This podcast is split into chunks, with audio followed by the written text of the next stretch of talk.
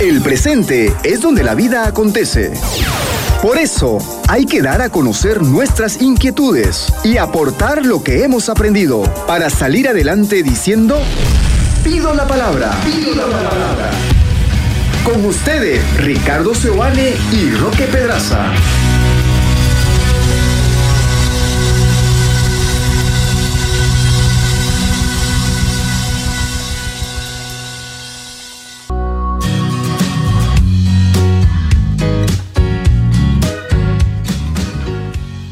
¿Qué tal queridos amigos? Sean ustedes bienvenidos. Hoy tenemos un programa bastante interesante.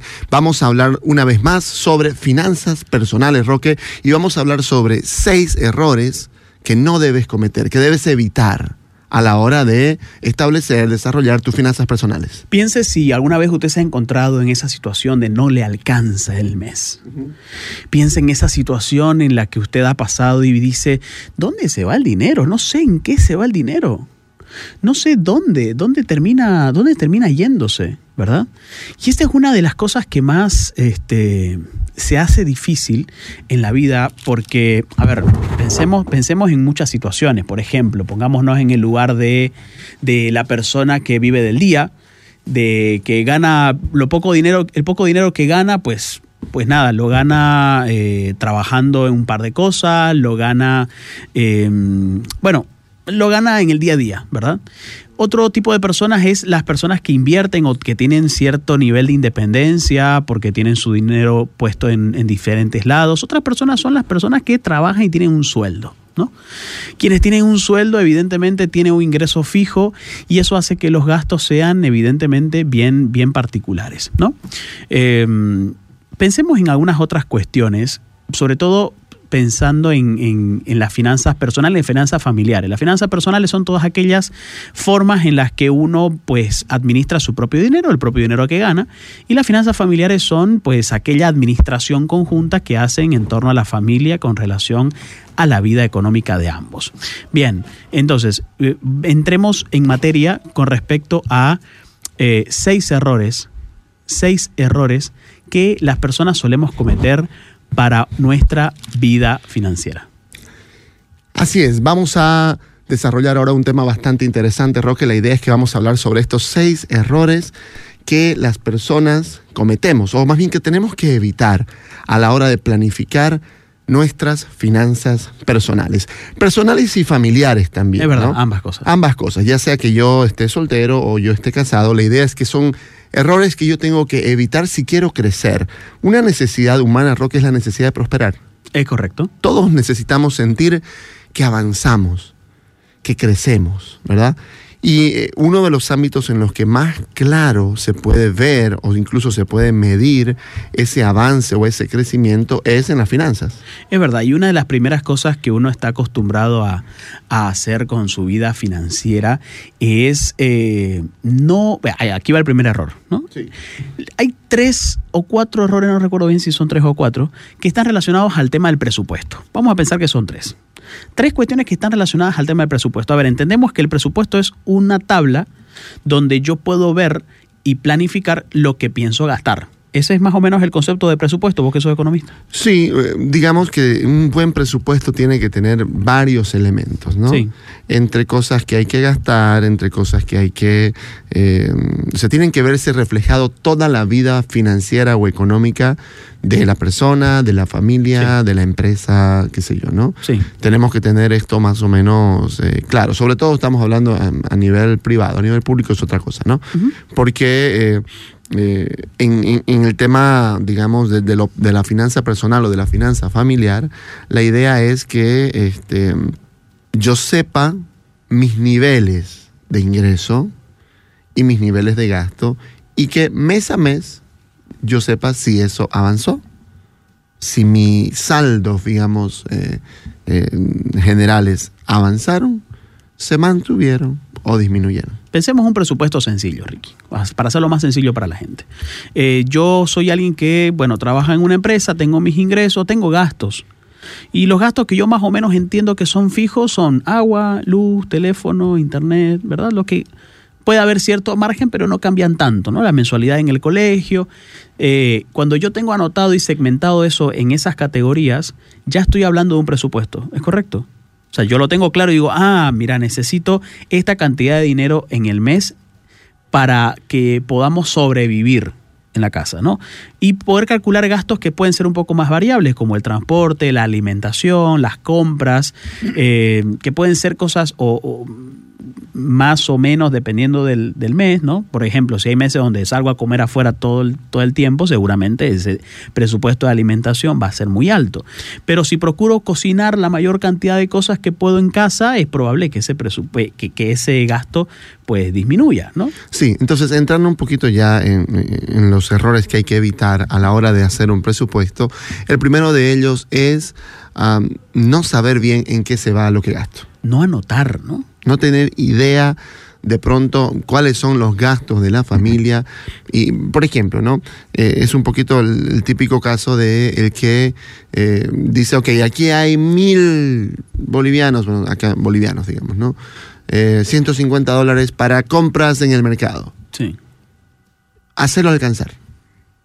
No tengo idea realmente cuánto se gasta, ni en qué, ni cómo, ni qué nivel de, de, alimentación necesitamos o queremos tener. No hay toda una... Porque obviamente detrás de un buen presupuesto hay buenas conversaciones. Sí, claro cuando se trata de familia. Cuando se trata de personal, detrás de un buen presupuesto hay una buena planificación personal. Pero ah, se complica cuando es de dos o cuando es familiar, obviamente. Entonces, toda una conversación. Tiene que haber reuniones de presupuesto. Correcto. Entonces, cuando yo no tengo idea en qué gasto. Mínimamente tres, ¿no? Una reunión al principio del mes para, bueno, cuando se supone que ya entraron los ingresos. Una reunión a la mitad del mes cuando para ver más o menos cómo vamos. Oye, nos estamos desfasando en esto, nos estamos desfasando en esto otro. Esta segunda mitad del mes vamos a intentar disminuir acá o aumentar en esto otro. Yo creo que con esas dos, porque final de mes y inicio de mes es esa idea. Tendría ser la misma. Ajá, claro. Que puede ser a, final de mes o a inicio, capaz a final para, para dependiendo un poquito de, si los ingresos llegan al final o al inicio. Pero, eh, pero sí, digamos, como para hacer un cierre de, del mes. Y a la mitad para ver cómo estamos. Pero está claro que se necesitan reuniones de presupuesto. Claro. Que no son las mismas que las cenas románticas que uno tiene como no, no, no, son otro tipo de reuniones. No, nos sentamos frente a una computadora si es que la hay, o frente a un cuadernito si es que, si es que disponemos de uno. Entonces es como que cualquier elemento que tengamos a disposición que nos permita ordenar nuestras ideas, creo que va a ser útil ese tipo de reuniones. Así es. Entonces saber en qué gasto es lo primero, es la base de un presupuesto, ¿no? Porque por lo general los ingresos, por lo menos para el dependiente está clarísimo. Para el independiente ese es otro asunto, ¿no? claro. Que también necesariamente tiene que estar claro. El independiente es eh, o porque tiene un negocio o porque es un profesional independiente, digamos, ¿no? Eh, como puede ser un, médico, un psicólogo, un dentista, ¿no? Entonces, eh, un consultor. Entonces, eh, eh, ahí de todos modos tiene que haber la palabra clave, es la palabra claridad. Sí. Pues yo tengo que saber en qué, no puedo sentir en que se me hizo gas el dinero, digamos, ¿no? Se me desvaneció en las manos. Yo tengo que saber bien en qué gasto, ¿no? Es el primer error que hay que evitar. No saber en qué gasto es una cosa que hay que evitar. Yo tengo que saber en qué gasto y para eso probablemente voy a tener que anotar en qué gasto. Sobre todo luego de que he hecho un presupuesto, tengo que anotar las cosas que se salen del presupuesto. Correcto. Si nosotros presupuestamos X montos en todas las cosas que ya, o sea, ya, ya tenemos el hábito, porque obviamente podríamos decir que el primer gran error es no hacer presupuesto. Claro. El primer gran, gran, gran, gran error, pero es un error muy obvio, digamos, ¿no? Sí. Entonces, a la hora de hacer presupuesto, el problema es cuando yo no anoto lo que se salió del presupuesto. Claro evidentemente, porque mi presupuesto puede ser uno, pero me excedo un 30%. ¿Y en qué? ¿En qué, qué fue? ¿No? Entonces, no anotar eh, nos, termina generando ese tipo de incertidumbre eh, y malestar al respecto. Sí. Otro segundo punto creo que es importante, eh, dentro de los errores que debemos evitar, está el tema de em, no planificar los gastos fuertes del año. ¿Qué son gastos fuertes del año? Sabemos que mes a mes hay gastos fijos, pero que en ciertos meses ese presupuesto se modifica. Pensemos, por ejemplo, el presupuesto de enero para quienes tienen hijos en edad escolar. ¿Qué se viene? Uniformes, em, material escolar. Material escolar, mochilas, zapatos, no sé, lo que sea que uno le compra a sus hijos para encarar la mejor, de la mejor forma ese año escolar. Entonces, este, bueno, en Bolivia comenzamos clases en inicio de febrero, pero enero debería ser ese mes en el que yo vaya desde septiembre pensando, ok, ¿cómo hago para más o menos eh, que el presupuesto de enero no se sobrecargue con los ingresos de diciembre o con los ingresos de enero. ¿Me explico? Entonces, para tal cosa necesito planificar los gastos fuertes. Gastos fuertes suelen ser ese, suelen ser un viaje si es que queremos tener. Los cumpleaños. Los cumpleaños suelen ser gastos fuertes. Pagos de impuestos. Pagos de impuestos em, o, algún, o alguna eventualidad que uno pueda tener, ¿verdad? Con relación a, bueno, eso ya son imprevistos. Pienso en accidentes, en enfermedades. eso es otra cosa. Eso es otra cosa. Pero en principio, algo que sí se puede más o menos planificar son esos que hemos, que hemos puesto, ¿no? Eh, ¿A quién le falta un celular nuevo? Más o menos saber que en este año ya, mira, mi celular ya está, ya está viejito. Bueno, a ver, veremos, ¿no? Hace mucho tiempo no me compro nada de ropa, a ver, veremos cuánto cuesta dos mudadas de ropa para este joven y, ver cómo se dan las cosas, es decir, cosas que salen del presupuesto mensual, ¿no? No planificar eso hace que el presupuesto te desfase. Vos puedes anotar todo lo que gastas, pero si no contemplas los gastos fuertes del año, es probable que el mes que, en el que tengas que hacerlo, pues tengas que recurrir a un tercer error, que ya lo vamos a ver más adelante, a tener que, te, que prestar. ¿No? Porque no te alcanza, porque realmente es imposible y eso termina generando un mal hábito a nivel financiero. Correcto. Eh, un tercer error antes del tema de, de las deudas es que el presupuesto no contemple ahorro e inversión. Exacto. Que solamente en el presupuesto hayan gastos e ingresos. Más aún todavía si en realidad, a ver, yo decía, no, es un, es un error cuando el gasto está planificado desde el ingreso. Cuando yo, no sé, te doy X monto, ya vos ves cómo las arreglás, ¿no? Porque muchas veces eso es lo que lleva a las deudas después. Claro. Como también es un error cuando eh, el ingreso está supeditado a los gastos. Es decir, no importa lo que me ingrese, lo voy a gastar todo. Claro, si mi estilo de vida es tal cual el dinero que me entra, o sea, si yo tengo un estilo de vida de dos mil dólares, entonces es probable que esos dos mil dólares que nos entran a la familia, pues se va. Y se va rápido, se va más rápido que fin de final de mes. El 20 ya solemos estar arañando los últimos los últimos pesos, ¿verdad? Entonces, lo importante aquí es vivir, y me atrevo a dar un porcentaje, con el 70% de tus ingresos, mínimamente, ¿no? Ideal si fuera la mitad. Yo sé que hay personas que hay distintas realidades acá, ¿no? Esto, y esto sepa entenderlo bien. Pero creo que toda persona debería aspirar a eso. A poder Por lo menos a, encontrar un porcentaje que se ajuste, es decir, que no sea el 100%, ¿no? Y que de, digamos, vamos a poner el 80% son gastos, en ese 20% que, que debería restar tiene que incluir estas dos cosas, ahorrar e invertir. Sí. ¿no? Por habrá, porque habrán quienes tienen una deuda muy grande en el banco y eso llegar al 50 es muy difícil. Sí, es imposible. Pero por lo menos llegar a un 80, no un 100, claramente no un 100, porque vivir al 100 genera una mayor cantidad de estrés, genera una mayor cantidad de malestar, la gente no puede dormir, o sea, realmente es muy difícil lidiar con la, con la con los malos hábitos financieros que he ido arrastrando a lo largo de mi vida y llegado a un punto donde me siento acorralado. Hay gente que está amenazada de muerte, Ricky, por no haber llevado bien su vida financiera. Claro, claro. Esto es un tema muy importante, ¿verdad? Sí, sí, sin duda. Entonces, eh, o que se cometen actos ilícitos a partir de una situación así, ¿no? Exacto. Ofrecimientos que vienen y que hay gente que las acepta por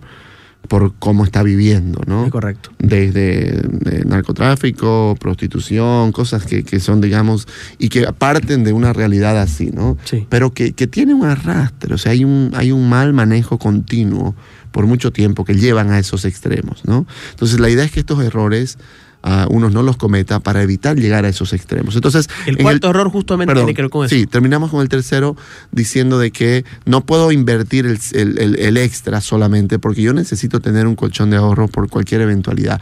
Precisamente el que vive al 100% tiene temor constante de que enfermarse, de que un hijo se enferme, de que algo suceda, porque sabe que no sabrá de qué, de dónde sacar. Entonces, es importante ajustarnos de tal manera de que, el, de, que de los ingresos un porcentaje sea sí o sí dedicado a un ahorro de previsión. Sí. ¿no? No, no, no a un ahorro para gastarlo después. ¿No? Porque ese, ese es, eh, decíamos, es el, es el ahorro de los niños, ¿no? Los niños ahorran su recreo para comprarse un juego después, ¿no? Sí.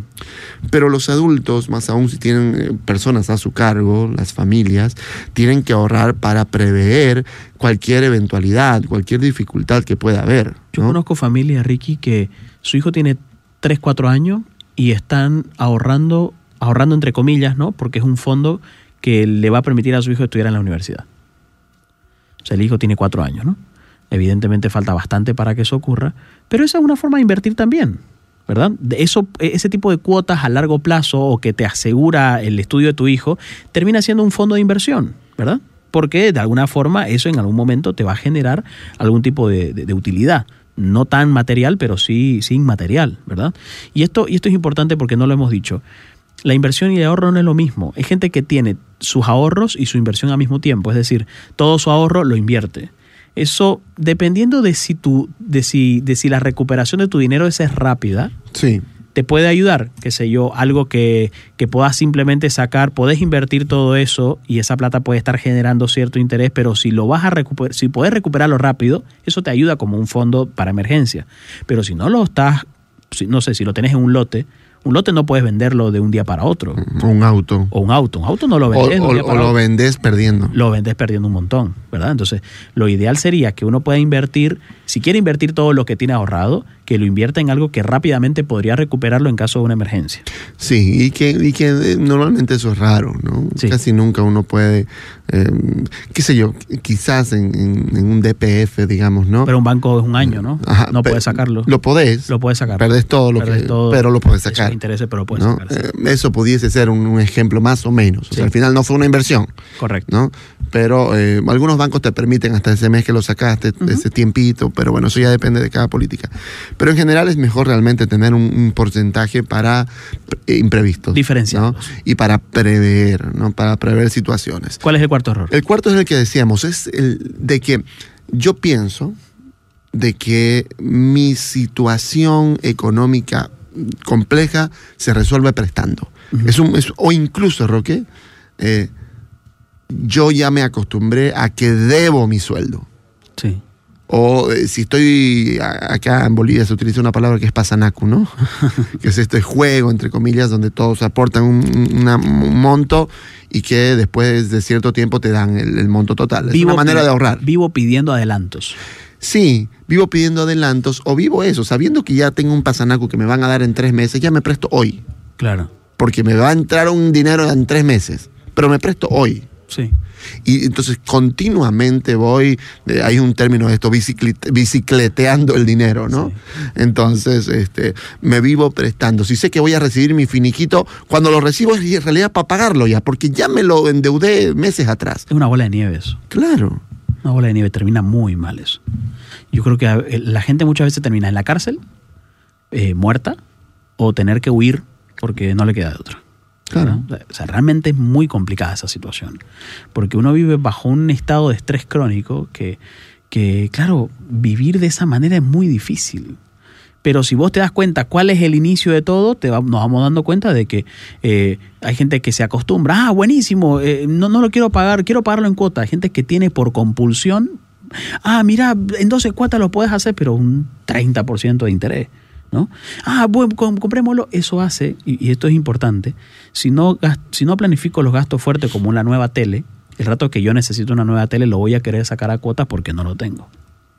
Entonces siempre será mejor ahorrar y endeudarse lo menos posible. Hay, deudas que son buenas, vamos a decir así. Que son necesarias. O necesarias. buenas es la, palabra. Uno no debería endeudarse, pero la verdad es que una persona de clase media, ¿no? Ah, será muy difícil que, logre eh, ahorrar para una casa. Claro. o que tenga un, capital para un negocio. Sí. ¿No? Una persona de clase media alta que por ahí tiene un, aporte familiar importante que le pueden dar una parte de la herencia para que una cuota de la casa o para, em, para que emprendas un negocio. Hay esto, que está muy bien, ¿no? Sí. Pero eso no es la realidad de la mayoría, en realidad es la realidad de, una minoría. Es verdad. La mayoría está en la clase media y en países como los nuestros, media baja. Sí. Por lo tanto, la única aspiración para conseguir una casa o para tener un capital para, para un negocio es endeudarse, ¿no? Es verdad. Es verdad. Entonces no hablamos tanto de ese tipo de deudas, ¿no? Sino de, esto, de que de pronto... De las irregulares, de las informales, de, un interés muy alto. Eso, de que se lo presto aquí al amigo, al primo, al tío, al que presta al usurero. Me presto para devolverle al usurero. Entonces voy devolviéndole al que me trae moto, digamos, ¿no? Al que, me trae una amenaza, al que me, al que me amenaza de una forma, de, una forma todavía muy, muy fuerte. Sí, sí, porque bueno, el que presta se, se dedica a eso y tiene sus maneras de cómo recuperar su dinero, ¿no? Es verdad, es verdad. Entonces, es, eh, al final, Roque, de alguna manera, ahí entramos, este punto del ah, vivir endeudado o pensar que las, las deudas, pero la situación financiera se resuelve prestando, ¿no? es una situación de riesgo. Sí. O sea, así como vos sabes que existen las conductas de riesgo ligadas, por ejemplo, a adolescentes, ¿no? Que de pronto un, adolescente con una familia ausente eh, puede entrarse en alcohol, en drogas, en promiscuidad, este, em, puede este, animarse a, em, qué sé yo, ¿no? Eh, meterse en, narcotráfico, meterse en, cosas de, de, riesgo, ¿no? Eh, o, animarse a, recibir dinero de, personas mayores a cambio de otras cosas, en fin. Estamos ante conductas de riesgo para su integridad personal y la integridad, digamos, incluso a veces familiar.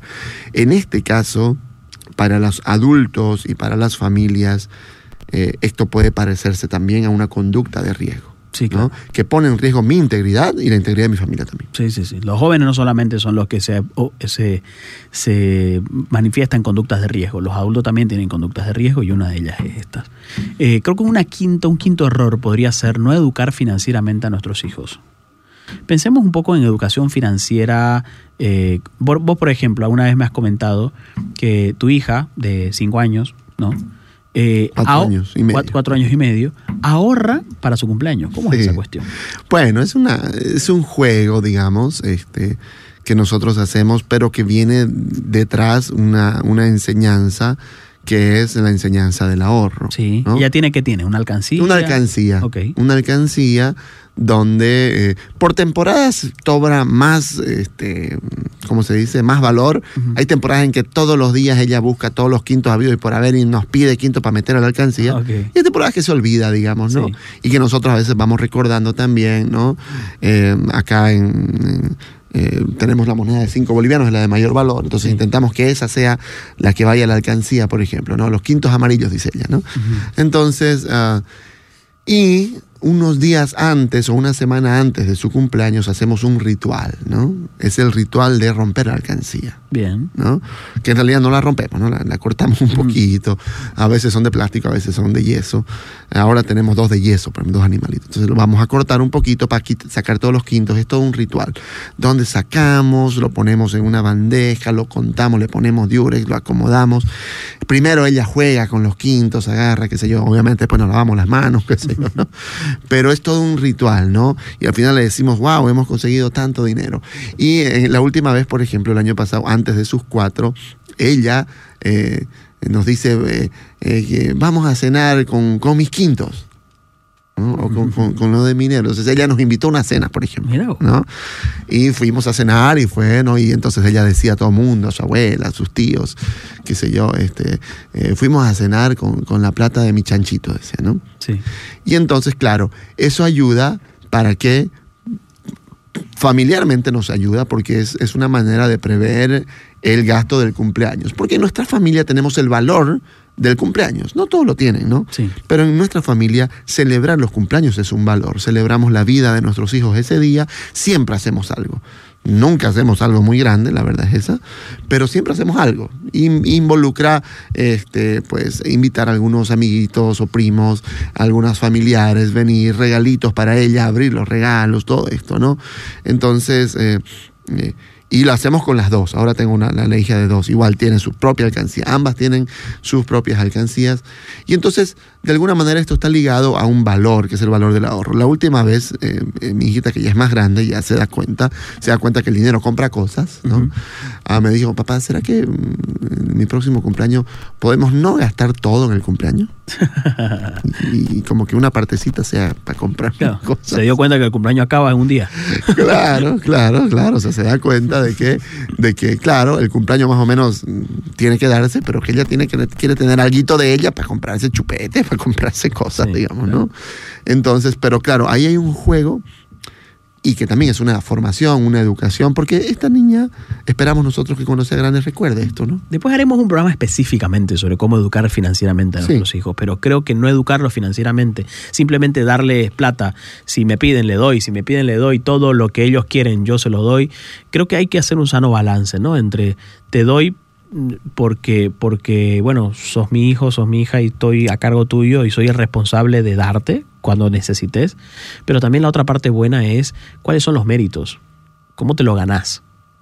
Ok, necesito un poco de esfuerzo, porque si yo me acostumbro a la idea de que el dinero se me da, porque tengo el derecho de que se me dé, porque es así, si yo necesito se me tiene que dar, sin ninguna cuota de esfuerzo para eso, me parece que uno no está educando muy bien financieramente hablando sea de la forma que fuera, con una alcancía, con esto para el cumpleaños, lo que fuera, pero démosle el formato que querramos. Pero la idea principal es saber que en cuanto a educación financiera, hay veces en las que papá puede sostener, pero otras veces no. Y vamos a tener que hacer un esfuerzo conjunto para que eso ocurra. Y es bueno incorporar a los hijos en parte de la dinámica, en parte de la dinámica económica de esta familia, ¿no? Que puedan saber, por ejemplo, cuál es la mensualidad de su colegio, que puedan saber cuánto cuesta una camisa, que si la descuida así nomás, o sea, hay que comprar otra y eso no es fácil, no es sencillo. ¿Cuánto cuesta salir a comer esta, fuera? Esta camisa es el equivalente a un mes de recreo, ¿te das cuenta? Claro. ¿No? O sea, si lo, si lo contamos, es el equivalente a, a tres semanas sin recreo. O sea, es muy fuerte, ¿no? Entonces, creo que el cultivar las cosas que se tiene, el esforzarse por tener, son cuestiones educativas a nivel financiero que hay que dárselas de alguna forma a nuestros hijos. Sí, sin caer en el error de que todos mis regalos tienen un costo. Y por último, le digo, no, no le saque el costo, que vea a mi hijo cuánto cuesta. Por eso, es ese balance, ¿no? Entre, entre no me importa, yo te lo doy, soy tu padre y no me importa cuánto cuesta, pero también la otra parte de decir, necesitamos saber cuánto cuesta. Sí, sí, porque obviamente un niño... El valor de las cosas. Un niño o un adolescente que todo regalo que recibe se le dice cuánto costó y, como para que, claro, para que lo cuide, pero de alguna manera puede hacer sentir al niño culpable, ¿no? Claro. no, mi mamá gasta tanto en mí. Sí, claro. ¿No? O puedes, empezar a calcular eso con mis hermanos. A ver, mi hermano gastó esto y ah, vos tenés que gastar lo mismo en mí, ¿no? Claro, claro. Puede, puede ser exagerado, ¿verdad? Pero hay que saber manejar bien esos, esos argumentos, esos hilos. Finalmente cada padre y madre conoce mejor a su hijo y sabe qué dosis de qué cosa puede darle. Sí, sí. Y creo que un último error financiero que solemos cometer muchas veces es... A mí se me ocurren dos, Rocky. ¿Dos sé que son seis. Ok. Pero eh, uno puede ser este tema de no organizar bien eh, el dinero, de manera de que tenemos una sola cuenta o tenemos la plata bajo el colchón, ¿no? Y no tener orden a la hora de que, ok, aquí esta cuenta es para esto, esta cuenta es para esto, no tener esto, maneja, hace que el presupuesto tenga un orden, ¿no? Pero otra cosa también, Roque, es... Eh, no pensar en el futuro. No pensar en el futuro largo plazo. Claro, cuando me jubilo. Correcto, no pensar en ese tiempo no productivo de mi vida. Sí. Porque la jubilación termina siendo eso. Por eso es que mucha gente no quiere jubilarse, Roque. Es verdad. Porque, porque no tiene un plan. Porque no tiene un plan de retiro. ¿no? Y porque, bueno, también quizás hay gente que ha pensado que su vida es en cuanto produzca. Ricky, pero yo tengo 30 años, ¿por qué pensar en mi jubilación? Porque obviamente es ahora que tenés que pensar. Es verdad. La gente lo piensa a los 60, ya no tenés, la fuerza, ya no tenés chance, ya no ahorraste, ya no invertiste. La verdad, 60 es demasiado tarde, ¿no? Es más, yo creo que esa, esos, eh, por ejemplo, ¿no? las personas que se ponen una edad tope para pagar su hipoteca, digamos, ¿no? no sé, hasta mis 45, 50 años máximo, yo quiero tener mi casa pagada. Sí. ¿no? De manera de que ya tener mi casa pagada me hace tener una sensación de que cualquier imprevisto importante tengo la casa, digamos, ¿no? Que obviamente eso termina siendo igual un problema. La casa no debería ser eso, ¿no? Sí. Eh, porque, porque de alguna manera el futuro, Roque, no solo es el futuro mío y de mi esposa siendo eh, ancianos, que es en lo que hay que pensar. Sí. Pero el futuro también es eh, pensar en que yo puedo, puedo, no es que debo, pero puedo dejar también una herencia económica a mis hijos. Sí. ¿No? No es la más importante. La herencia económica no es la más importante. Pero saber de que ese futuro incluye también, hay gente que, por ejemplo, si tiene dos o tres hijos, ah, intentan en su vida productiva terminar eh, ahorrando o comprando un departamento para cada hijo, digamos, ¿no? Para que viva cuando se case, digamos, ¿no? Estamos hablando obviamente de, cosas muy, muy, muy, de mucho dinero, no, no, no, no es. Y muy a largo plazo, no puedo yo mañana decirme compro un departamento. Claro, pero sí estamos pensando ahí en un largo plazo. Sí estamos pensando, ¿no? Eh, con mi esposa tenemos la ilusión, esto es una ilusión que si se da, pues daremos muchas gracias a Dios. Si no se da, no, pasará tampoco nada, ¿no? De tener, por ejemplo, una, ah, una especie de, casa de campo, ¿no? Que está ligada precisamente a ese tiempo no productivo de la vejez, ¿no? Quisiéramos, cuando seamos mayores, tener una casa de campo donde poder ir durante varios días a la semana, tener muchas plantas, muchos animales, qué sé yo, ¿no? Em, este tipo de cosas. Entonces, bueno, es un sueño de largo plazo. No podemos ahora pensar, pero ese es un sueño de largo plazo que no está ligado a, productividad pero es un sueño de largo plazo. está pensado en calidad de vida. Correcto. Está pensado en calidad de vida y creo que toda persona eh, necesita este tipo de cosas, este tipo de, ahorros o este tipo de, bueno, de situaciones para las cuales realmente trabajas el esfuerzo correspondiente. Estos han sido seis, bueno, siete, con un bonus track, siete errores que solemos cometer en nuestra vida financiera y que necesitamos evitarlos. Vamos a ir a una pausa y después de la pausa vamos a entrar en el sector del consultorio. ¿sí? El sector del consultorio es el sector a través del cual respondemos a unas preguntas. Ya se recuerde que están las líneas habilitadas al 750-16084 en torno al tema del que hemos conversado. Algo que no hemos dicho y que creo que lo vamos a conversar en, el consultorio es, eh, sí, lo sé, pero no puedo hacer eso. Gente con muchas heridas económicas. Con mucha negatividad. Gente, gente, con muchas taras mentales, gente, o sea, es decir, todos pasamos por situaciones, hay gente que ha pasado realmente por la pobreza extrema y eso le ha debido generar una serie de, de, situaciones a nivel la gente que, que, nos escucha y está pensando en que vive del día.